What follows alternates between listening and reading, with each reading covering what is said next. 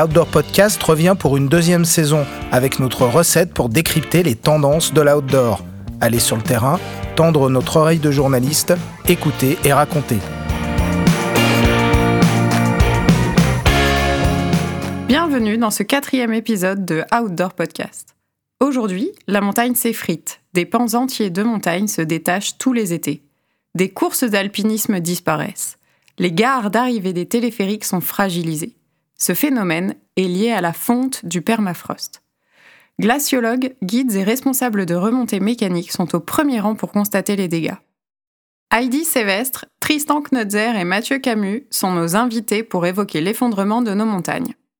Heidi Sévestre, glaciologue, nous explique ce qu'est le permafrost et comment il tient les montagnes. Alors le permafrost, c'est quoi? Déjà, en France, en français, on appelle ça le pergélisol, si on est correct, mot scientifique. Euh, mais le permafrost, je vais continuer à utiliser ce mot qui est un petit peu plus simple. Le permafrost, c'est en fait un état thermique. Donc c'est-à-dire que si on a du sol avec du permafrost, et eh ben c'est du sol qui est gelé en permanence toute l'année. Certes, il va peut-être fondre un petit peu pendant l'été, hein, en partie supérieure, mais en profondeur, ce sol reste gelé. Donc quand on parle du permafrost dans les Alpes, le permafrost, il va agir un peu comme un ciment, comme une glu pour nos montagnes. Donc quand on a du permafrost sur une belle montagne, et eh ben ça va en quelque sorte tenir toutes les roches entre elles en face nord, on a du permafrost qui descend jusqu'à 2500 mètres quand même. Donc on peut avoir du permafrost assez rapidement. On n'a pas besoin d'aller très en altitude. Et en face sud, généralement, on a du permafrost au-dessus de 3000 mètres d'altitude. Donc voilà, le permafrost pour nous c'est essentiel parce qu'il permet de maintenir euh, les montagnes telles qu'on les aime, solides. Et qu'est-ce qui arrive au permafrost ces dernières années? Alors le permafrost c'est pas compliqué, voilà, puisque c'est quelque chose de gelé, et eh ben, il est très affecté par le changement des températures, par euh, l'élévation des températures, surtout dans les Alpes. On sait que les Alpes aujourd'hui elles se réchauffent euh, deux fois plus vite que le reste de la France. Donc ça évolue très très rapidement ici dans les Alpes. Et évidemment, euh, quand on a des températures qui augmentent, et eh ben, cette glu naturelle, ce, sol, ces parois gelées, eh ben, commencent à se réchauffer. Et au bout d'un moment, quand on passe 0 degré, ben forcément ça se met à fondre. Et quand le permafrost se met à fondre, ça crée toute une batterie de conséquences et les conséquences sont souvent euh, des éboulements, des écroulements, donc des roches qui se décrochent des montagnes et qui peuvent vraiment avoir des conséquences désastreuses. La fonte du permafrost a des conséquences importantes partout dans le monde et notamment un impact sur le réchauffement climatique. Dans les Alpes, quand on parle de la fonte du permafrost, c'est souvent parce qu'on a des parois qui s'effondrent. Mais quand on regarde le permafrost ailleurs dans le monde, donc on a énormément de permafrost dans le plateau tibétain, on en a beaucoup, énormément en fait dans l'Arctique, la grande majorité du permafrost est dans l'Arctique. Et là-bas, ce qui se passe, c'est que le permafrost, en fait, il renferme énormément de matière organique. Et quand le permafrost commence à fondre, ça va relâcher énormément de gaz à effet de serre comme le CO2 et le méthane. Donc euh, le permafrost fond parce que les températures augmentent à cause du changement climatique. Mais ça amplifie le phénomène parce que le permafrost lui-même va rajouter encore des gaz à effet de serre dans l'atmosphère. Et c'est ce qu'on appelle un phénomène d'amplification c'est un peu comme si tu fais tomber le premier domino, et bien il y a toute la suite des dominos euh, qui va tomber. C'est pareil pour le permafrost. Si tu commences à faire fondre le permafrost, et ben ça va accélérer ce phénomène de réchauffement climatique. Quelles sont les conséquences de la fonte du permafrost dans nos montagnes alpines? Tu sais, j'avais passé tout un été à étudier les chutes de pierre dans le couloir du goûter, euh, qui est vraiment un, des endroits un peu symboles, mais aussi extrêmement sensibles euh, du massif du Mont Blanc. Et j'avais passé trois mois comme ça à observer euh, bah, les douches de pierre finalement qui tombaient du haut du couloir du goûter, parce que ce couloir il est hyper exposé à le soleil de l'été, à cette chaleur qui s'emmagasine. Et c'est absolument terrible de voir euh, à quel point ça impacte nos activités et ça empêche finalement euh, une pratique de la montagne qui nous plaît tant. le permafrost n'est vraiment pas un sujet à prendre à la légère. Ce qu'on voit aujourd'hui, tous ces éboulements, tous ces écroulements, ça arrive à 1,1 degré d'augmentation globale. Là, on est en train d'aller tout droit vers la fin du siècle jusqu'à 4,5 degrés d'augmentation globale. Ça, dans les Alpes, ça sera doublé. Donc imaginez, dans les Alpes, on pourra avoir très facilement jusqu'à 8, 9, 10 degrés d'augmentation de température. Et c'est impossible d'imaginer les Alpes et les activités dans les Alpes si on perd le permafrost de ces hautes montagnes. Mais là, pour l'instant, Si on réagit pas le plus vite possible, on y va tout droit.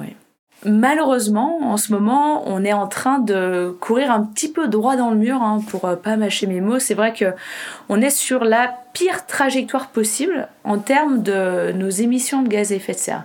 Donc, ce qu'on fait nous, en tant que scientifiques, c'est qu'on essaye de dire, ok, quel type de scénario est-ce que l'humanité va suivre dans l'avenir? Donc, est-ce qu'on va continuer à émettre énormément de gaz à effet de serre. Est-ce qu'on va se réveiller et se dire, oulala, au contraire, on va baisser nos gaz à effet de serre le plus vite possible? Quand on a défini le pire scénario, eh ben, il y a eu un énorme haut-là de la communauté scientifique qui a dit, mais pourquoi est-ce qu'on définit ce scénario, ce worst case scénario Parce que de toute façon, jamais on va l'atteindre. C'est pas possible qu'on aille dans cette direction-là. Et là, il y a quelques semaines à peine, il y a une nouvelle publication scientifique qui est sortie qui confirme qu'à 1% près, aujourd'hui, on est complètement dans la trajectoire du pire des cas, donc du pire scénario en termes d'émissions de gaz à effet de serre. Donc en réponse à ça, évidemment, bah, notre permafrost euh, des montagnes alpines, eh ben on peut s'attendre à ce qu'ils réagissent encore plus vite, qu'on ait encore plus d'éboulements, encore plus d'écroulements à l'avenir. Donc ce permafrost, il faut pas l'oublier, mais on est directement lié à son avenir et vice-versa. Donc il faut le garder gelé le plus longtemps possible. En fait, il y a une seule solution globale qui marcherait vraiment sur le long terme, c'est de réduire nos émissions de gaz à effet de serre le plus vite possible. Tu vois, si on avait une baguette magique et qu'on pourrait euh, stabiliser les températures au niveau d'aujourd'hui, eh ben malheureusement, il y a toute une latence en fait dans le climat et on continuerait à en payer le prix jusqu'au milieu du siècle. Mais c'est-à-dire que les activités positives qu'on commence aujourd'hui, eh ben, elles vont avoir un impact positif dans la deuxième moitié du siècle. Et ça, c'est vraiment important de garder ça en tête et vraiment important de se concentrer sur l'action aujourd'hui. Chouette. Euh. Super, merci, on va y aller. Alors, c'est vrai que c'est facile de, se dire à quoi bon quoi? C'est trop difficile on va baisser les bras mais au contraire quoi. On a un challenge monumental devant nous et on peut pas se permettre de baisser les bras quoi. On peut pas se permettre d'être pessimiste et de dire que c'est la fin du monde.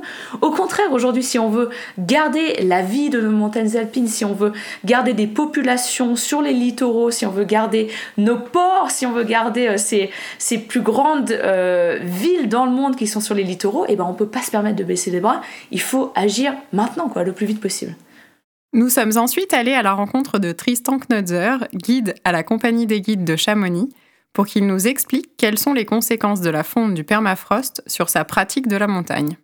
Alors pour moi, le permafrost, pour moi c'est le ciment de la montagne. C'est ce qui permet de garder la roche à moins de 0 degré, donc euh, que, que la roche puisse tenir et qu'on puisse grimper dessus. Donc moi c'est comme ça que je la vois, c'est comme ça que je l'explique à mes clients.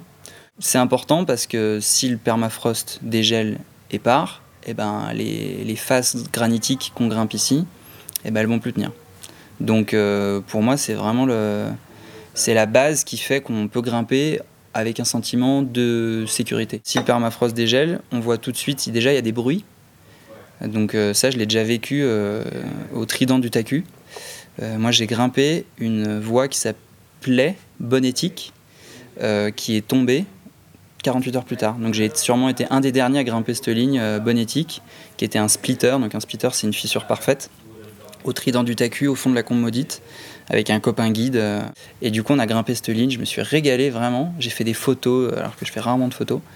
Et pendant qu'on grimpait, mon pote me disait souvent Ah, j'entends comme des bruits de glacier, alors qu'on n'était plus sur le glacier. Enfin, on grimpait sur le rocher, quoi. Et ben, on grimpe, on fait notre ligne ça m'est absolument pas venu à l'esprit que toute la montagne allait s'écrouler. Et bah 48 heures plus tard, mon pote m'envoie une photo, il me dit bah tiens, tu vois, les trois premières longueurs de Bonétique disparues. Donc euh, il y a eu voilà 100, 120 mètres qui ont disparu sur le bas du socle du Trident. Pour moi, le permafrost, je peux pas mieux l'expliquer que ça. C'est mon expérience. J'ai grimpé une ligne où 48 heures plus tard, elle n'existait plus. Tristan, est-ce que tu peux nous expliquer encore davantage comment ces 20 dernières années, tu as de nombreuses fois vu les effets de la fonte du permafrost sur les montagnes eh ben, en 20 ans, les exemples que je vois, c'est que déjà, il y a certaines courses que je faisais au tout début, à 15-16 ans, type euh, la voie normale de la Tour Ronde. Euh, bah, la voie normale de la Tour Ronde, je me rappelle l'avoir faite euh, en été, quoi, au mois de juin, même juillet. Alors qu'aujourd'hui, la voie normale de la Tour Ronde, on voit très bien qu'il y a quasiment, hein, il y a quasiment une deuxième couleur de rocher qui est apparue. Parce que quand le rocher tombe petit à petit, bah, y a vraiment une, on voit ce permafrost. C'est tout simple, on voit la matière de permafrost qui dégèle. Donc c'est comme un grand lubrifiant sur la face. Cette ascension, on peut plus la faire. moi, je la fais plus, hormis en hiver, parce que j'ai peur, puis parce qu'il y a des chutes de pierre en continu. Et parce que vraiment, quand tu passes au pied de la, face, de la normale de la tour ronde, tu vois ces espèces de dièdres où il y a une couleur un peu bleutée, blanche. Donc clairement, ça, t'as l'impression que c'est euh, de la roche caoutchouc.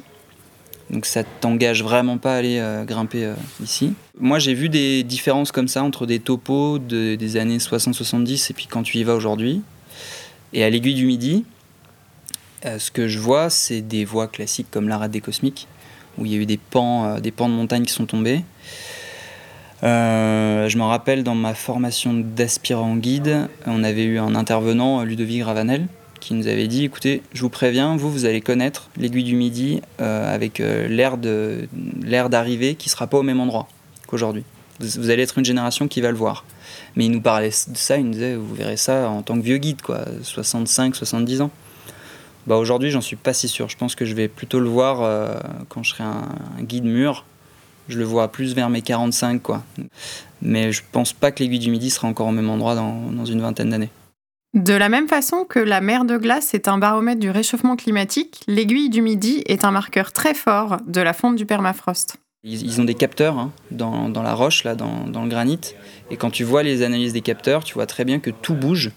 Euh, que chaque année, quand tu retournes à l'aiguille du Midi, tu vois qu'ils rajoutent des barres de ciment euh, pour, euh, pour essayer de colmater un petit peu tout ça. Donc tu dis que là, il y a vraiment un problème. En tout cas, ils réparent un problème, mais ils le déplacent. C'est un piton rocheux planté comme ça. Euh, dans la face nord, il y a de plus en plus de, chutes de pierre, euh, de plus en plus grosses, vraiment impressionnantes. Donc je ne suis pas du tout anxiogène, mais euh, j'essaie juste d'être pragmatique. Et quand je vois ce que, quand je lis les analyses, j'ai du mal à croire que le téléphérique de l'aiguille midi va rester comme ça encore une cinquantaine d'années. Quelles sont les conséquences de la fonte du permafrost sur ton activité? Cette fonte du permafrost, elle va m'amener à m'adapter euh, aux conditions. Mais j'ai pas l'impression que ça soit un nouveau sujet. Euh, pour moi, le métier de guide, ça fait 200 ans qu'il existe, ça fait 200 ans que les guides, ils s'adaptent aux conditions de montagne. Euh, voilà, Georges Mallory, quand on lui demandait pourquoi vous grimpez des montagnes, bah, parce qu'elles sont là. Bah, pour moi, aujourd'hui, tant qu'elles seront là, bah, on continuera de les grimper. Permafrost ou pas, on s'adaptera juste à la manière de les grimper. Quand on analyse depuis des années que les saisons de pratique se décalent. Typiquement, les courses d'alpinisme qui avant se faisaient en août, euh, type l'arête Kufner, euh, maintenant ça se fait au Mont Maudit, ça ne se fait plus du tout en août, ça se fait beaucoup plus tôt en saison. Donc ça, déjà, il faut nous euh, continuer à faire passer le message aux sociopros et aux remontées mécaniques que nos saisons se décalent. Donc on a certains massifs, certaines remontées mécaniques, comme les Grands Montets pour ne pas les citer. si un jour elles réouvrent, c'est juste logique que les acteurs sociopros euh, des remontées mécaniques réadaptent leur euh, zone d'ouverture et leur date d'ouverture pour que nous, on puisse pratiquer la montagne dans de bonnes conditions. Moi, je, ne suis pas du tout dans le côté anxiogène euh, de la pratique de l'alpinisme ou du métier de guide pour le futur. Parce qu'encore une fois, ce métier et ce milieu te demandent une adaptation, une capacité d'adaptation qui est là depuis le début. Donc aujourd'hui, notre problème, c'est le permafrost. Euh, avant, le problème, c'était peut-être que les agriculteurs, ils avaient, enfin, les guides agriculteurs ne pouvaient pas se permettre d'aller en montagne parce qu'il fallait qu'ils soient au bétail. Donc ils étaient très dépendants euh, des conditions climatiques euh, pour pouvoir faire leur champ et puis après nourrir leur famille. Donc à chaque époque, sa problématique. On n'a pas le droit en tant que nouvelle génération de tomber du, côté anxiogène. Enfin, ce phénomène de fonte du permafrost risque d'être particulièrement impactant sur les activités des stations de ski car il fragilise l'implantation des pylônes et des gares d'arrivée des remontées mécaniques. Mathieu Camus, responsable du pôle montagne de Sage Ingénierie, qui travaille sur la consolidation des remontées, nous explique comment. ça fait, nous, ça fait finalement déjà plus d'une dizaine d'années, euh, je dirais même un peu plus, hein, qu'on est confronté à ces problématiques. Et donc, il y avait déjà des, sujets qui avaient été étudiés sur des, euh, on va dire des zones qui étaient déjà bien connues. On a bien senti euh, la, prise de conscience au niveau des, bah, des maîtres d'ouvrage des stations, des exploitants de, de remontée mécanique. voilà, que c'est devenu de plus en plus prépondérant. Et aujourd'hui, vous travaillez avec quel type de station? C'est vrai que ça concerne les stations, on va dire des, des domaines qui montent jusque 2005, 2005-3000. Hein, on va dire c'est c'est à peu près 2005 à 3000 mètres d'altitude, les zones qui dans lesquelles on est confronté à ces, à ces problématiques, voire, voire un peu plus euh, sur Chamonix, mais c'est un cas un peu particulier.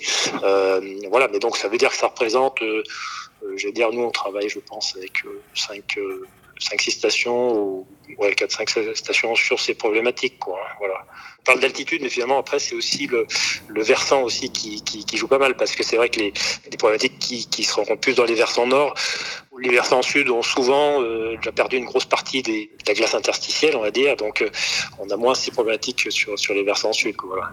Expliquez-nous comment la fonte du permafrost se concrétise pour les exploitants de remontées mécaniques. Ce qu'ils voient, voient, en surface, on va dire, c'est que il y a des choses déjà sur les pistes de ski. Des fois, voilà, quand il n'y a plus de neige, on voit l'apparition un peu des petits, des, sortes de fontis, ce qu'on appelle des fontis. Donc, c'est des, des, sortes de, de petites dépressions, d'affaissements euh, ponctuels qui, qui, qui, se créent euh, dans, euh, dans le terrain, dans, dans, les éboulis, voilà, qui, qui sont conséquents. La conséquence, on va dire, du, du, de la fonte de, de, de, de lentilles de glace hein, dans le, qui sont prises dans, dans les éboulis. Par les endroits, ça se voit pas forcément à l'œil nu, mais euh, voilà, petit à petit, en confrontant des photos, on voit, on voit que les, les choses évoluent euh, petit à petit. Et euh, voilà, donc sur, sur l'aspect plus des, des, de la morphologie du terrain, et puis après, il y a des impacts directement sur les infrastructures, donc les, les pylônes, gares de télésièges ou de télécabines, etc. Où là, bah, les exploitants sont confrontés à des, à des problématiques de déviation, de, de, de mouvement qui, qui posent des problèmes de, de, on va dire, de réglage, de maintenance des, des, des ouvrages. Et c'est vrai que les, les ouvrages de remontée sont, sont bah, nécessitent une précision, on d'alignement des, des câbles avec les, les galets. On, comprend bien, voilà, il faut bien que le reste dans, dans l'alignement des, des galets, des pylônes et, arrive bien au bon endroit dans la gare. Dès qu'il y a un peu de décalage, effectivement, bah, les mécaniques de, de garde doivent être euh, réajustées, etc. Mais elles ont des possibilités de réglage qui restent, on va dire, assez réduites hein, par rapport à, à ce que, au mouvement euh, qui peuvent être, euh, qui peuvent survenir suite à la fonte du permafrost. Quoi, voilà. Et comment intervenez-vous pour corriger les effets de la fonte du permafrost sur les remontées mécaniques, justement? Alors, il, y a, il y a un peu deux aspects, parce que c'est vrai qu'il y a, il y, a, il y a à la fois le, les problématiques qu'on intervient sur des ouvrages existants, et puis après, il y a quand c'est du remplacement d'appareils vieillissants par des nouvelles remontées. Quand on va intervenir sur des ouvrages existants, effectivement, on a des solutions de, de reprise en sous-œuvre, d'aller trouver un meilleur terrain plus, plus profond.